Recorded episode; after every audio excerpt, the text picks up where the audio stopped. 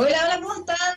Todos y todas, bienvenidos y bienvenidas a un nuevo capítulo de TX Health, de este programa dedicado a la salud en txradio.com los martes y jueves en la tarde, donde siempre estamos conversando con interesantes entrevistados sobre nuevos tratamientos, estudios científicos, eh, terapias, por supuesto, dispositivos médicos y toda la innovación asociada a la salud. Así que eh, saludar a los que ya están conectados con el programa, no solamente acá en Chile, sino que en Latinoamérica a través de txradio.com. Recordemos que es la única radio de la región dedicada a la ciencia y la tecnología, así que felices de estar este añito más con ustedes y pronto también está la nueva parrilla y programación de la radio que ya hemos visto algunas novedades, como por ejemplo la incorporación del el gran conductor Eduardo Fuentes aquí a la radio con un programa de minería. Bueno, hoy día vamos a estar hablando de dos temas interesantes. Uno es que acá en Chile por primera vez se va a hacer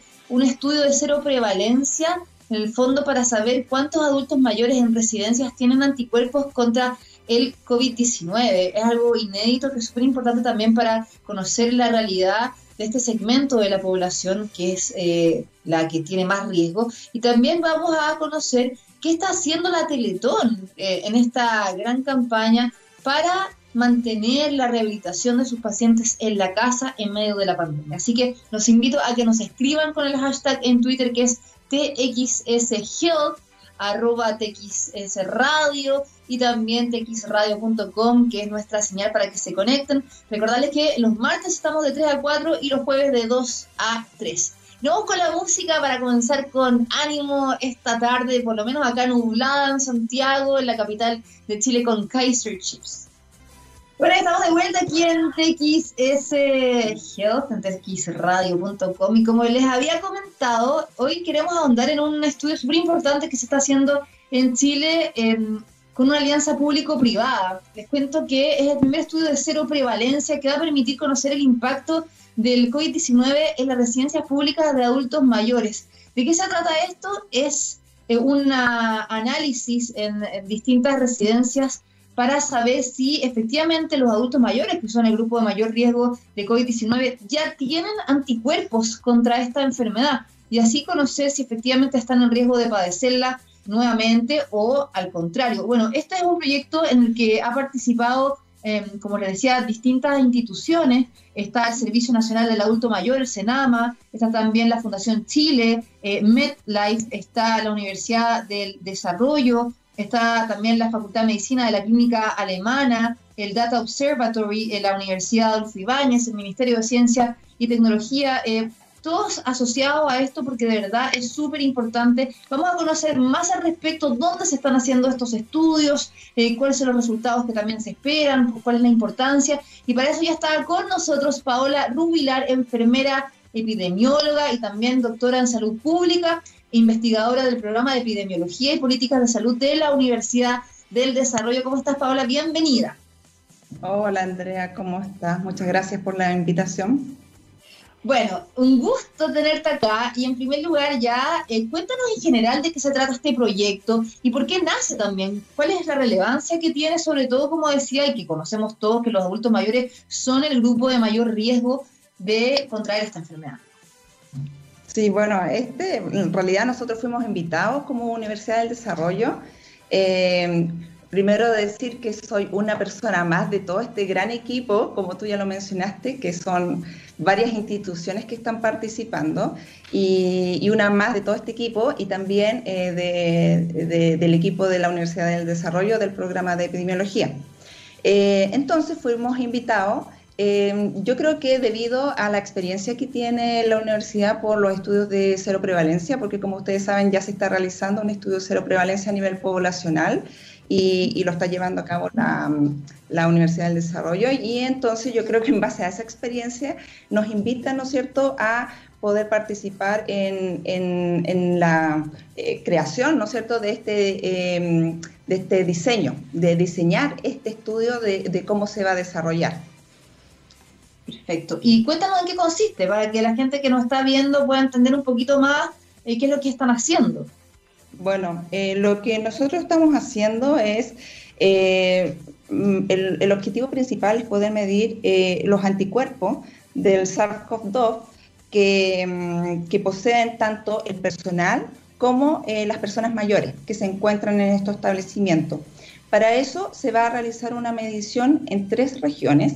Una es la región de O'Higgins, la región metropolitana y también la región de Valparaíso. Eh, entonces, la idea es que este es un estudio transversal, o sea que es como una foto en un determinado tiempo que se va a hacer en muy corto periodo, al menos pensamos que ojalá pudiéramos levantar todas estas tomas de muestra en una o máximo dos semanas, y entonces como lo, lo que tú dices es un estudio muy intenso, muy rápido, ¿no es cierto? Y que vamos a tener información en poco tiempo después y em, lo, que va a hacer es que se va a poder medir en el fondo la eh, cero prevalencia y, y, el nivel de anticuerpos que tiene cada una de estas personas y por lo tanto vamos a poder conocer cuáles de las personas de estos establecimientos realmente han tenido la infección por este virus. Y eso es súper relevante cuando hablamos sobre todo de grupos de persona mayor, porque muchas veces ustedes también han escuchado hablar de que eh, también se pueden dar esta, esta infección de forma sintomática. Entonces va a ser un importante resultado que vamos a tener.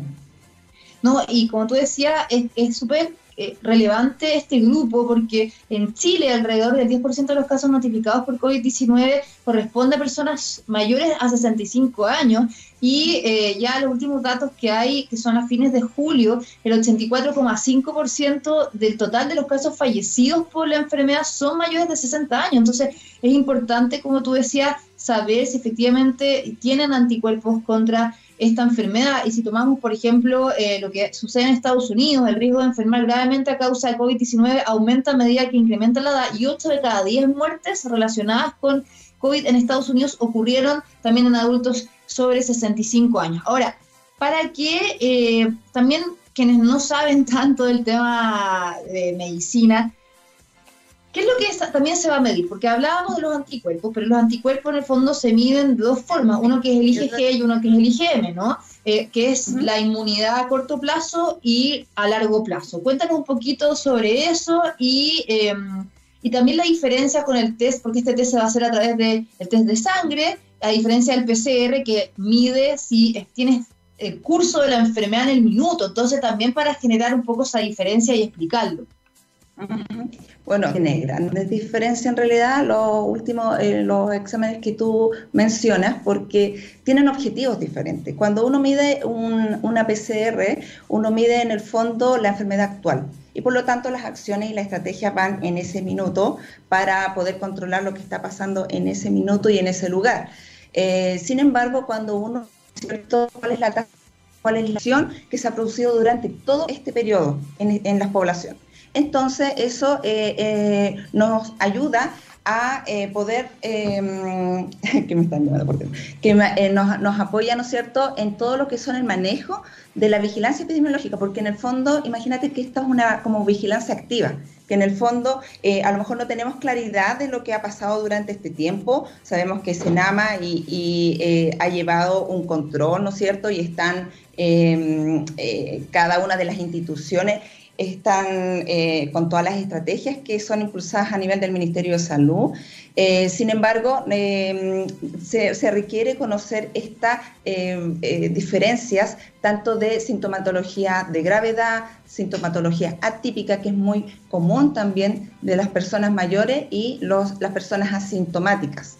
Entonces, cuando nosotros hablamos de entonces estos estudios de cero prevalencia, eh, ayudan a hacer como todas estas estrategias y estas políticas que se requieren eh, en una cierta población. Eh, entonces esa prevalencia es la que nos va a favorecer de ver cuál es el grado de inmunidad. Pero acá también hay que hacer otra diferencia de que el, el, estado de infección que uno quiere ver... ¿Se quedó pegada, Paola? Vaya, ¿Me quedo pegada? Que te, habías quedado pegada, ¿no? Ahí, ahí volviste, ya, ahora sí. Estás hablando de que el nivel de cero prevalencia. Sí, bueno, eh, que en el fondo este, mm, lo que aporta, ¿no es cierto?, cuando uno hace estudios de cero prevalencia y serológico, estas personas van a tener defensas a una nueva infección, sino más bien si se han enfermado, si se han infectado. Eso es como lo fundamental de estos estudios de cero prevalencia. Eh, porque hemos visto, ¿no es cierto?, que todavía la literatura es incierta en cuanto al nivel de protección que pueden entregar estos anticuerpos. Entonces, lo fundamental es conocer la infección que han tenido para poder ver las estrategias de cómo seguimos a las siguientes olas que podrían venir. Eso es súper importante lo que tú dices, porque efectivamente la literatura internacional ha publicado en prestigiosas revistas como Nature, que hasta ahora, estudios que se han hecho, por ejemplo, en Corea del Sur, en China principalmente, eh, la inmunidad contra el SARS-CoV-2 dura entre dos y tres meses, ¿ah? y hay personas y casos que se han vuelto a enfermar de COVID-19. Entonces, eh, quizás ahí lo importante es conocer quiénes se han enfermado, pero, pero esto también de alguna forma ayuda a decir como una trazabilidad más que nada, ¿no? Porque igual eh, estos adultos mayores se pueden volver a enfermar con COVID-19 en algún minuto. Sí, bueno, eh, es lo que te digo que eso no, no está, como, no está bien claro todavía. Entonces, estos estudios sirven para eso también, ¿no es cierto? Y si se hace seguimiento de esta serología, con mayor razón se va a saber. Entonces, mm, más que nada, ese es el fondo de hacer estos estudios de seroprevalencia, pero todavía queda mucho para conocer en cuanto al estado de inmunidad y, y también las diferencias me quedé pegada. Me quedé pegada de nuevo, parece, ¿no? Sí, sí, te pega, te pega constantemente. Pero, pero, bueno, sigamos. y, pero, también. Pero Paola, eh, eh, respecto a eso, ¿qué estrategias se pueden tomar con esta información? Por ejemplo, ya, en toda la población que hagan en estas tres eh, regiones, en las residencias de adultos mayores, estamos hablando de cuántas personas más aproximadamente. Y si esas cuántas personas, ponte tú que el 60% se haya infectado y haya tenido la enfermedad. ¿Qué se puede hacer con esa información? O sea, estrategias como qué. Bueno, ahí es, es mirar, ¿no es cierto?, la prevalencia o la cero prevalencia en realidad que uno puede tener y es mejorar la estrategia en el sentido de que las personas, no sé eh, si ustedes ya lo saben, pero las eh, existen normas y protocolos que se están realizando en contra de COVID en cada uno de estos establecimientos. Eh, actualmente, por ejemplo, las visitas están restringidas a estos lugares. Las personas que pueden introducirse en cada uno de estos establecimientos.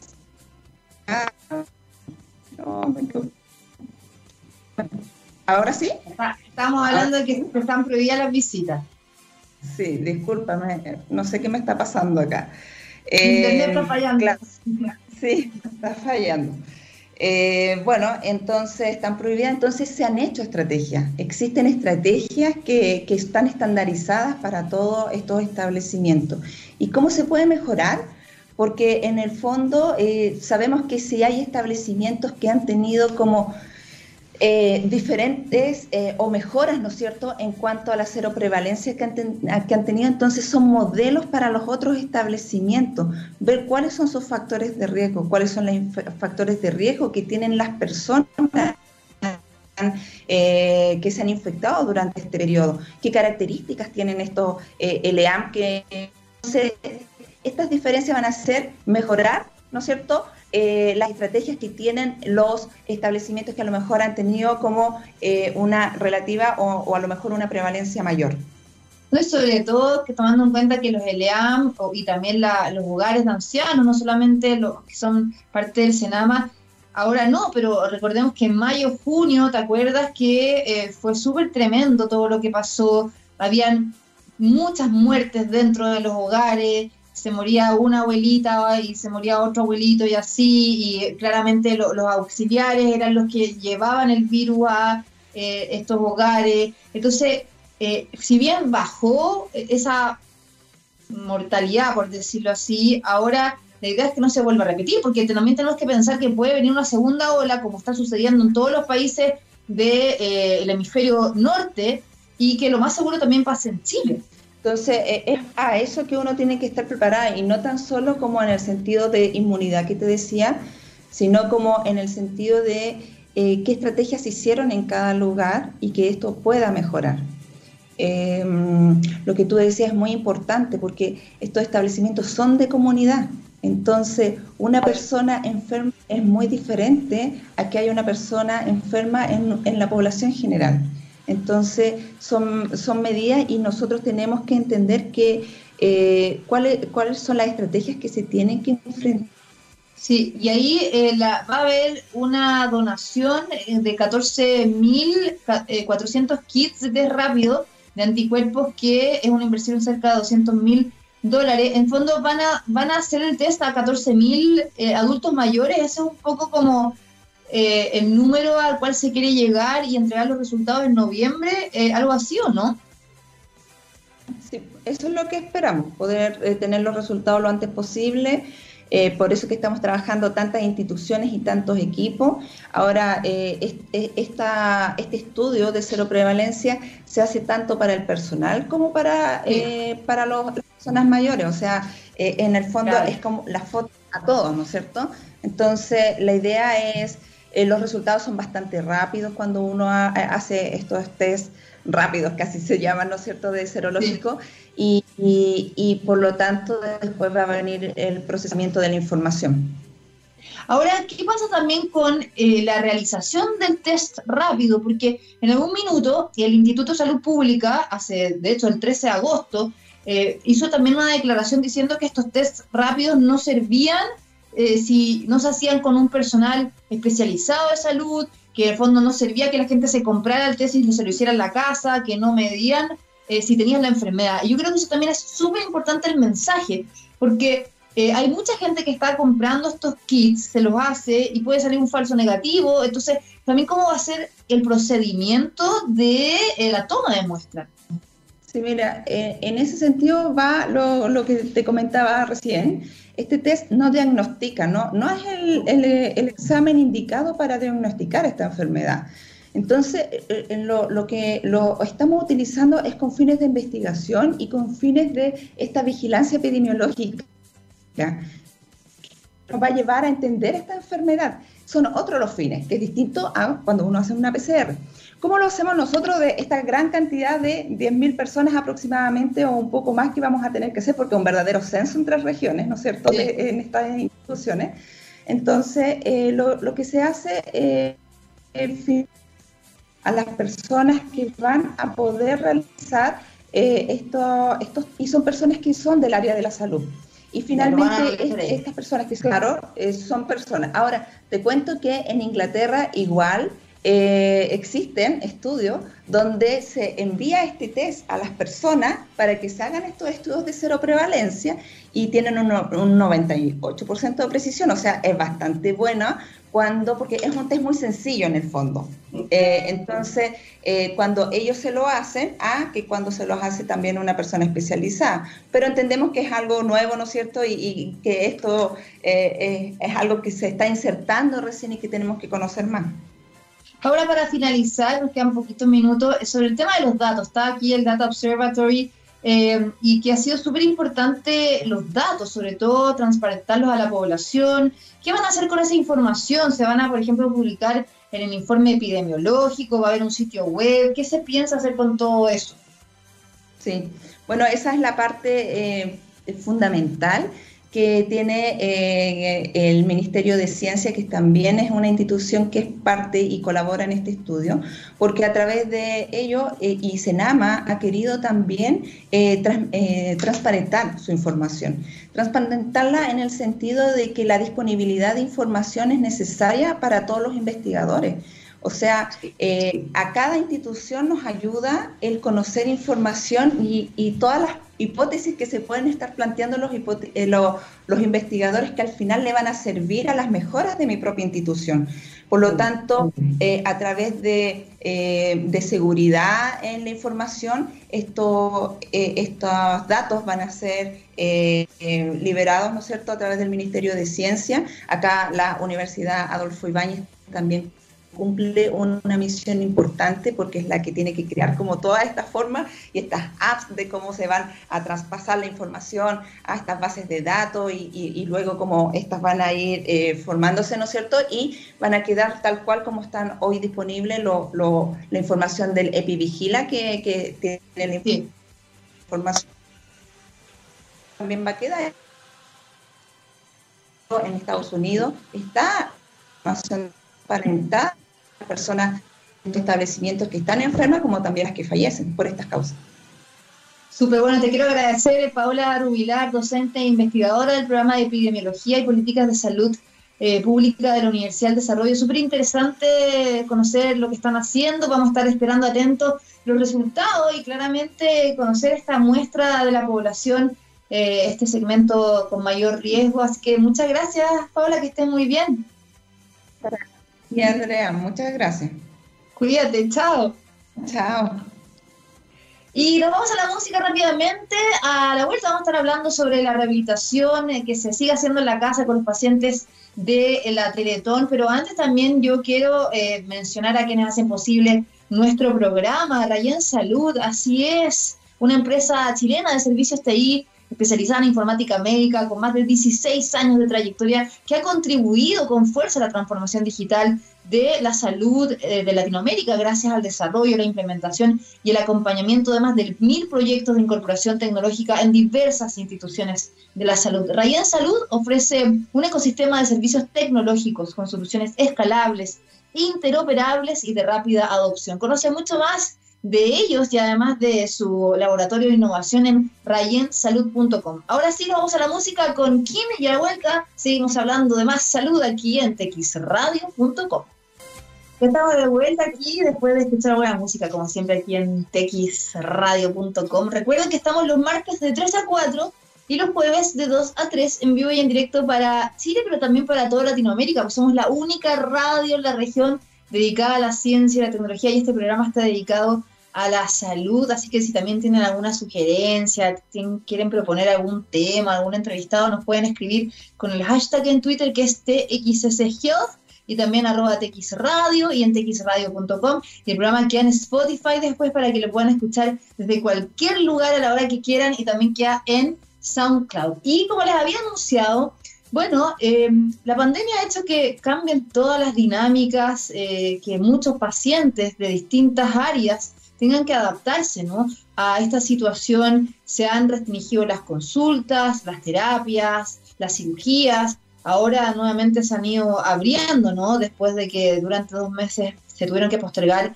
porque estaba totalmente colapsado el sistema de salud eh, debido al COVID-19. Pero, ¿qué ha pasado con la Teletón? Que es esta gran institución que se dedica a rehabilitar niños y adolescentes en Chile. Bueno, queremos conocer lo que está sucediendo porque también eh, Teletón ya entregó a más de 5.000 familias cerca de 23.000 elementos terapéuticos a nivel nacional para ayudar también a seguir con estas terapias en la casa. Algo súper importante porque son pacientes que no pueden esperar, que necesitan rehabilitarse para volver a recuperar su movilidad y también eh, otros problemas que eh, tienen de discapacidad. Bueno, queremos conocer mucho más qué está haciendo Teletón ahora y para eso ya está con nosotros Pedro Caro, jefe de kinesiología de Teletón Santiago. ¿Cómo estás, Pedro? Bienvenido. Hola, Andrea, muchas gracias. Sí, aquí estoy. Bueno, cuéntanos un poquito de qué se trata esto de rehabilitación en la pieza, en el living de la casa, que eh, lanzaron ayer esta información y que es súper importante para darle continuidad a las terapias. ¿Cómo eh, se han visto en primer lugar, antes de ya profundizar lo que están haciendo, afectados por la pandemia y cómo eh, han tenido que enfrentar esto los pacientes con sus familias? Sí, mira, al igual que a, todos nos, llegó esto de la pandemia a llevarnos a reinventarnos. Nosotros estábamos habituados a una terapia presencial con nuestro usuario y bueno, con estas restricciones sanitarias y, lo que es adecuado, tuvimos que buscar estrategias de, de abordaje. Entre esto, el usar la videollamada como una estrategia de intervención. En esta videollamada, bajo el concepto de teleconsulta, pudimos acceder a la casa de nuestro usuario y conocer su realidad desde dentro. Entonces, los mismos ejercicios que nosotros intentábamos realizar acá en el gimnasio de kinesiología, los comenzamos a replicar con las familias en sus casas. Esa ha sido una de las estrategias que estamos utilizando, la videollamada, el, el contacto telefónico como atención a distancia, y desde, desde esta iniciativa hemos ido detectando necesidades, como, como bien ha sido el tema de ayudas sociales, pero también enfocándonos a nuestra misión, nuestra visión, que es la rehabilitación de nuestro usuario. Y desde ahí es lo que mencionas tú también, que en esta detección de necesidades pudimos notar que los ejercicios que nosotros lo indicábamos, las familias lo estaban haciendo con elementos caseros. Y nosotros como instituciones entonces dijimos que podíamos aportar con algunos elementos terapéuticos para mejorar la calidad de intervención en, estas familias. Como tú bien decías, son 5.000 usuarios los que nosotros ya, 5.000 usuarios y sus familias las que estamos beneficiando con esta entrega de elementos. Pero ahí, ¿cómo, por ejemplo, cambia toda la dinámica? Porque uno que, que ve, yo, yo he estado también participando en la Teletón de cerca, eh, uno ve también en los institutos a lo largo de Chile cómo son los kinesiólogos, las enfermeras que van apoyando en sus ejercicios semanales a los pacientes, pero ahora son los papás o las mamás o los cuidadores de estos niños y adolescentes que son los que tienen que hacerse cargo. ¿Cómo de alguna forma se capacitan cuando no tienen ese background que tienen ustedes? O sea, eh, ustedes les van dando las directrices a través de esta videollamada y son ellos los que van haciendo estos ejercicios con, sus hijos, o con sus nietos o, con sus familiares. Mira, eso ha sido una tremenda oportunidad para nosotros, porque desde siempre nosotros hemos querido que las familias tengan un rol activo en el proceso de rehabilitación. Entonces, cuando ellos asistían de manera regular acá al gimnasio, era el, momento en el cual nosotros les mostrábamos cómo hacer las cosas de manera dirigida, ¿cierto? Y esperábamos que ellos pudieran replicar cierto ejercicio en la casa. Bueno, ahora la oportunidad que tenemos es que estamos en la casa con la familia de manera virtual y les vamos dando estas directrices.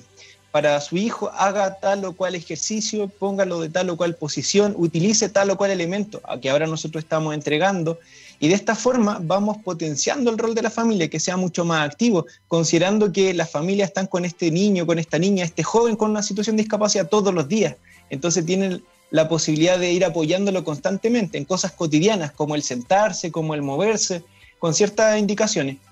Como bien dices tú, nosotros nos hemos adaptado como en esta entrega de elementos terapéuticos, pero previamente ya veníamos desarrollando el concepto de la telerehabilitación que es eh, utilizar la, tecnología disponible a través de, videos que estaban prehechos, de comunicación instantánea, sincrónica con, con, la familia.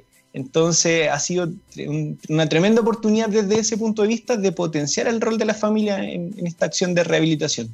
¿Y cómo han sido los resultados? Porque yo creo que eso también es súper importante. ¿Han visto avances en los pacientes o es más, es más lento así?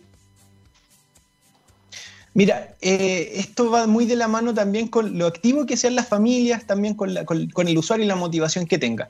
Ya eh, lo importante de esto es que nos ha dado la posibilidad de continuar en este apoyo constante, en el estar muy presente con la familia y hemos podido notar satisfactoriamente que han habido muy buenos resultados, ¿cierto?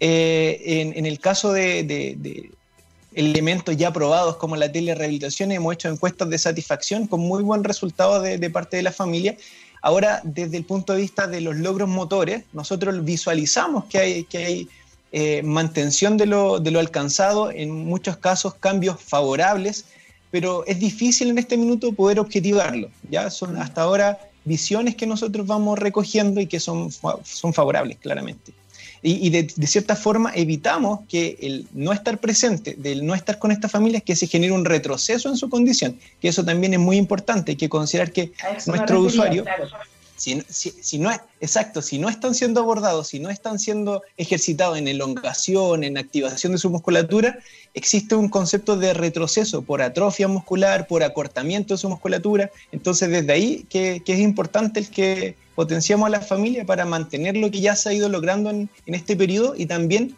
posibilitar de que hayan avances también.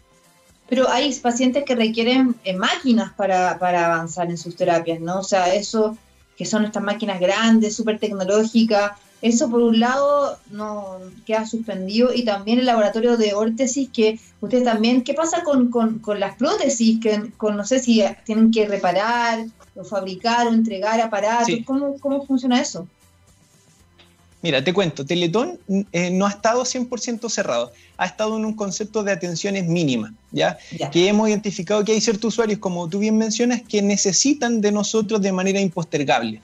Eh, a quienes nosotros hemos definido en esta condición, a nuestros pacientes que han, han sido operados previo a la pandemia y que nosotros como responsabilidad de social y de nuestra intervención con ellos, teníamos que continuar atendiéndolo. Entonces se definieron ciertos grupos de pacientes que acompañamos de manera presencial.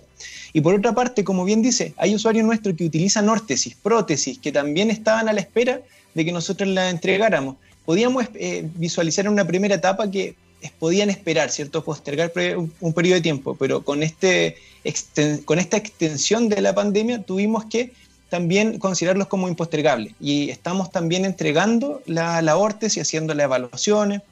Hemos identificado estos usuarios de manera prioritaria y estamos en, este proceso de, entrega. O sea, no, se le ha dejado descuidado en este periodo.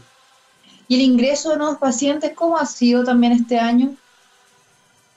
Sí, acá hay, un concepto de, primeras consultas, que son usuarios que en este periodo han sido diagnosticados con una patología que puede ser abordada por nosotros. Lo hemos estado citando, hemos hecho primero el contacto de una prevaloración a través del teléfono y luego de esta forma coordinar como una atención impostergable en, un periodo de operativo que nosotros realizamos de manera presencial para que esta, esta familia no, no siga esperando, no siga con la incertidumbre en este proceso que están viviendo. Nosotros queremos estar presentes y acompañarlo, es nuestra responsabilidad también. Y, y, como te mencionaba, estamos en este proceso. Ahora, bueno, fue un éxito la última Teletón a pesar de toda la adversidad de, la pandemia, ¿no? Se logró llegar a la meta, eh, fue súper importante eso. ¿Cuáles son los planes que tienen para, para este año? Eh, ¿Tienen algunas novedades? Eh, ¿Van a hacer a lo mejor más inversión en tecnología. ¿Cómo están también planificando lo que viene y lo que ha sido también este 2020?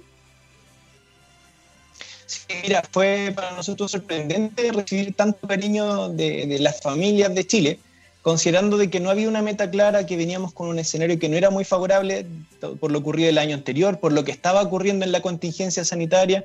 Entonces, para nosotros fue un sentir muy especial de parte de, del Chile en general. Y desde ahí nuestra responsabilidad en continuar brindando las atenciones, eh, buscar las estrategias tecnológicas que, implicaban, como te mencionaba, telerehabilitación, la teleconsulta, la atención a distancia en este, este proceso de atenciones remotas.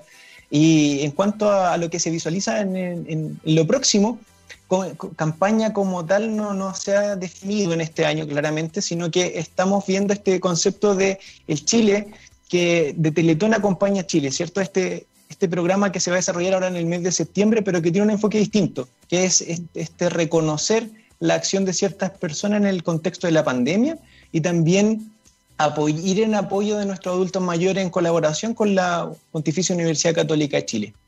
Ahora bien, también tú me mencionas cómo continuamos en el tema de rehabilitación, en la, tecnología. Sí, nosotros ya hemos ido creciendo y tenemos muchos avances tecnológicos que se han posibilitado gracias a las donaciones de, todo, de todos nuestros compatriotas.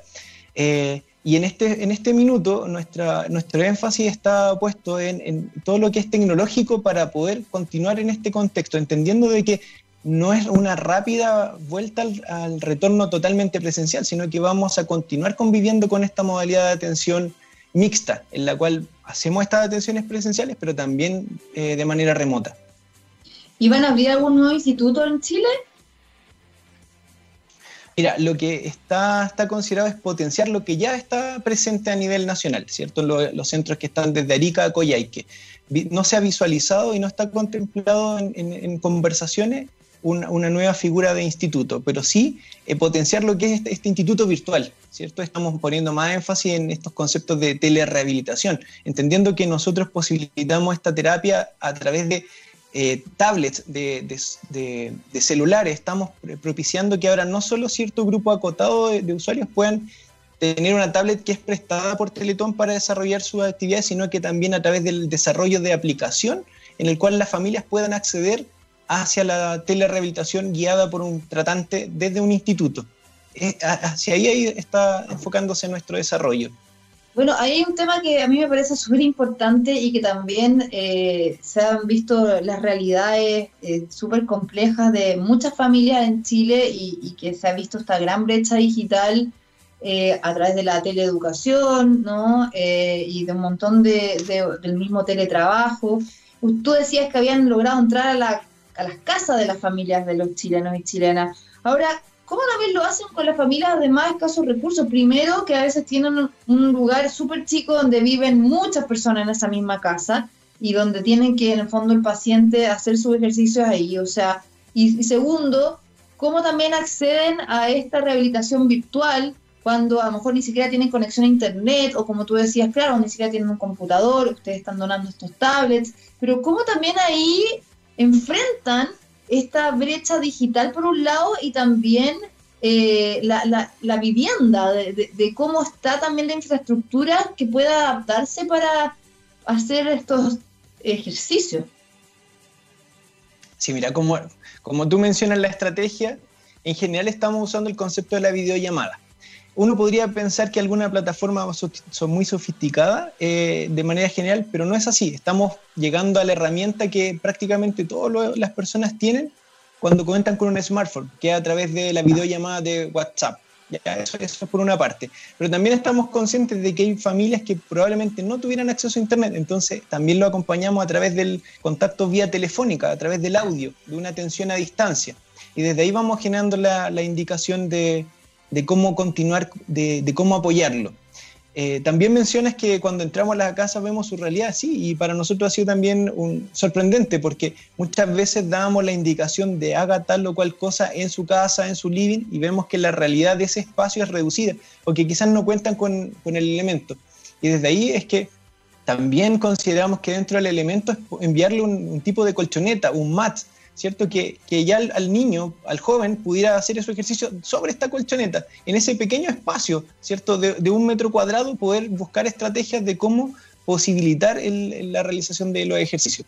Eh, ha sido una, experiencia de uno a uno, de, ir identificando esta realidad y nosotros podemos apoyar también en, esto, incluso de, de, alfabetización digital, como bien dices tú, de cómo acceder al correo electrónico, cómo descargar una aplicación. Hemos hecho también todo ese acompañamiento. Acá también me preguntan, como auditores que nos escuchan de distintas partes de, Latinoamérica, eh, para quienes no saben, ¿no? Por eso que yo también te lo pregunto para, ellos que tienen esa duda. Eh, la Teletón está presente en distintos países. Eh, hay, por ejemplo, personas de otros países que pueden acceder a la Teletón acá en Chile. ¿Cómo es el ingreso en general? Sí, mira, e, eso es, tremendo. Nosotros en Teletón tenemos la posibilidad de recibir a personas sin discriminación de raza, de, credo, de nacionalidad. O sea, nosotros actualmente, yo como te menciono, estoy acá en el Instituto Teletón Santiago y nosotros recibimos usuarios que provienen de Argentina, de Perú, de Bolivia. Eh, no, hay discriminación en cuanto al tema de, la necesidad de, de, rehabilitarse. Pero también, como mencionas tú, la obra Teletón como tal se ha ampliado a otros países podemos ver que existe Teletón en Colombia, en México, en Uruguay. O sea, ha ido creciendo esto. Al menos en 13 países ya existe una, Teletón con, este, con esta modalidad de atención a, niños jóvenes que tienen alguna discapacidad física, alguna situación que requiera este abordaje motor. ¿Y ahí cómo puede ser el, ingreso, los requisitos, cómo se pueden contactar los papás o los cuidadores? En la página principal de Teletón es www.teleton.cl, está toda la, información para el acceso. Es bastante simple, se requiere eh, identificar cuál es el diagnóstico del usuario, eh, cuáles son los antecedentes médicos que lo respaldan y luego hay un proceso en el cual desde acá, desde, admisión, se contacta a la familia y se le otorga una, cita médica para corroborar los antecedentes y definir ya el proceso de rehabilitación si es que el, niño joven es candidato por los criterios de inclusión de la institución que son bastante amplios. Es básicamente que sea un, niño que pueda nacer con alguna condición o que la pueda adquirir que afecte su sistema neuromúsculo-esquelético y que de, esto tenga una implicancia en alguna alteración de su movimiento, una alteración motora. ¿Y los rangos de edad son? Mira, en general, como te mencionaba, puede ser de nacimiento hasta el ingreso que una persona que está en etapa adulta hasta los 24 años, que puede ser un joven que, tuvo algún accidente traumático, alguna lesión, hasta los 24. Eh, está definido hasta ese rango etario porque es la población a la cual estamos abocados en este minuto y donde podemos distribuir los recursos que contamos. Sería bonito con tener un rango más amplio, pero esa es la realidad que en este minuto nosotros nos comprometemos a poder abordar. Ahora ya para terminar, eh, Pedro, vemos también los avances tecnológicos a nivel mundial, la ciencia también, cómo ido avanzando. Y, muchos de los pacientes que ustedes atienden eh, tienen paraplegia, tetraplegia, ¿no? Em, ¿Cómo también ha ido avanzando eso? ¿Hay alguna posibilidad en algún minuto de recuperar eh, la movilidad y volver a caminar en esos casos? Mira, eh, va a depender del tipo de lesión, ¿cierto? Hay, como mencionas tú, lesiones que son paraplegia, que pueden ser una lesión completa y que ahí el, el análisis es mucho más complejo y hay que ver caso a caso, porque la definición teórica es muy limitante, pero también hay situaciones en las que las lesiones son incompletas, entonces un proceso de rehabilitación muy acompañado puede mostrar logros bastante significativos. Y es ahí donde nosotros estamos presentes y tratamos de, generar estas acciones bastante intensivas para que potenciar el mayor cambio posible en, esto, en estos jóvenes. Eh, cuando estamos hablando de, de años de trabajo. Eh, sí, por eso, vamos a ir viendo en, la etapa en que se encuentra, cuáles son las condiciones que mantiene y hasta dónde podemos ir logrando también con, la condición que, tiene la persona. Y de esto también es muy, mucho de motivación también de, la persona, que, tenga ganas de, salir adelante. ¿Tienes también algún caso que a ti te haya marcado harto, que hayas visto así una superación increíble, eh, no solamente para, para el paciente, sino que para la familia? ¿Hay algo que se habían visto que quizás era como muy difícil y que se pudo lograr. Sí, mira, eh, sí, existen muchos de esos casos que, son potentes y que te llaman la atención por, por el avance significativo.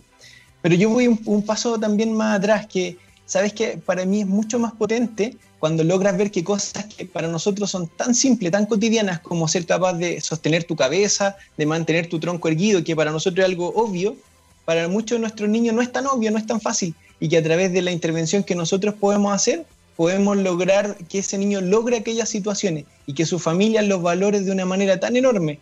¿Cierto? Ver niños que, no, no, no, tenían estas condiciones y que lo vean es este, totalmente gratificante para nosotros y para la familia. Sí, es acá un lugar que se ve, sí, se ve muchas cosas hermosas que, que te llenan el corazón. De todas maneras, a trabajar en, en, algo así y, ver cómo puedes ayudar a, los pacientes, ver, sus caritas, todo eso, bueno, uno lo ve en la Teletón, los videos, de los testimonios y todo, y uno se emociona muchísimo. Imagínense ustedes que están ahí en el contacto directo, en las historias directas. Así que nada, te quiero agradecer mucho, Pedro Caro, jefe de kinesiología de Teletón Santiago, por esta entrevista. Nada, mucha suerte. Eh, ojalá sigan eh, logrando ayudar a través de toda esta adaptación tecnológica, ¿no? Y bueno, ahí seguiremos hablando para las nuevas cosas que están haciendo. Yo sé que tienen ahora luego un lanzamiento virtual, así que ahí estaremos conversando. Listo. Muchas gracias, Andrea, que esté muy bien. Cuídate mucho, chao. Chao. Bueno, y ya tenemos que despedirnos, eh, ya se nos acaba el tiempo, ya son las 3 con 54 minutos en vivo y en directo para Chile y bueno, en otros horarios para la región agradecerles por la sintonía, ya viene sala de situaciones y nos quedamos con buena música. Y recuerden que este jueves se repite el programa a las 2 de la tarde y nos reencontramos el otro martes a las 3. Un abrazo, quédate en casa y cuídate mucho. Chao, chao.